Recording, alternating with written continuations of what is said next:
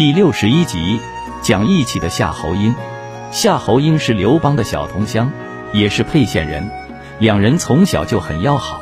当刘邦担任泗水亭亭长的时候，夏侯婴也在沛县当司马，专门替县府的官员赶马车送客人。每次送客人经过泗水亭时，一定去找刘邦聊天。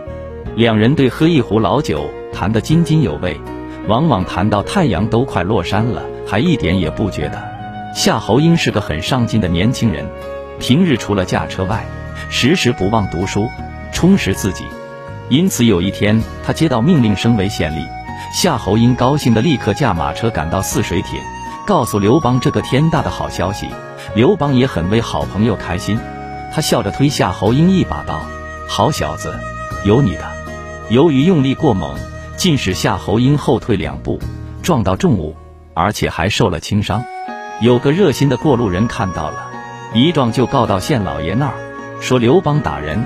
刘邦平日品行不端，早有伤人的前科，如果再以殴人获罪，一定要判很重的刑罚。所以夏侯婴极力为他脱罪，使刘邦免受牢狱之灾。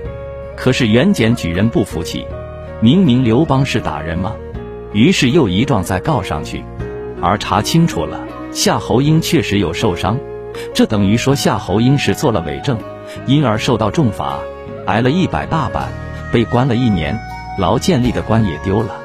然而夏侯婴始终没说过一句不利于刘邦的供词，可见的此人颇有侠义风骨。以后刘邦起事反秦，夏侯婴始终跟着他，每战必胜。驾车是夏侯婴的看家本领，所以也经常亲自为刘邦赶车。诚挚意向于大获全胜，刘邦落荒而逃，远远看到一队兵马，以为是楚兵追上来了，赶紧闪到树林里去。等到兵马走近，仔细一看，原来是夏侯婴，便高兴地跳上了车子。一路上许多人狼狈逃难，忽然间，眼尖的夏侯婴嚷道：“咦，暗明中有两个小孩，好像是大王的孩子。”刘邦一看。果然就是夏侯婴，急忙停车，把一男一女抱上来。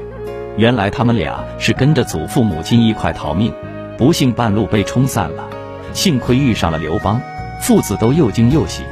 就在这时刻，大队楚兵赶上来，刘邦大叫快跑，是夏侯婴一挥马鞭往前奔去。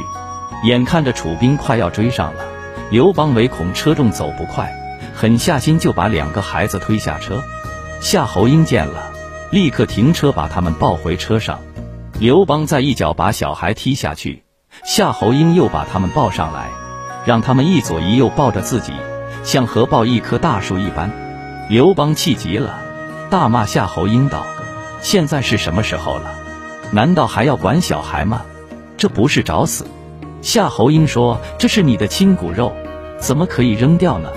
刘邦懊恼极了，说：“你再抗命，我就杀了你。”夏侯婴还是不理会，刘邦更气了，拔出剑来挥了过去。夏侯婴躲闪开来，却发现两个小孩又被踢下去，索性叫别人来驾车，他自己抱着两个吓得半死的孩跳上一匹马，捡回了两条小生命，一起逃出了楚兵的重围。今天的故事就讲到这里，如果你喜欢这个故事，可以点击关注史书故事荟萃。感谢各位听友的聆听。请听下集更精彩。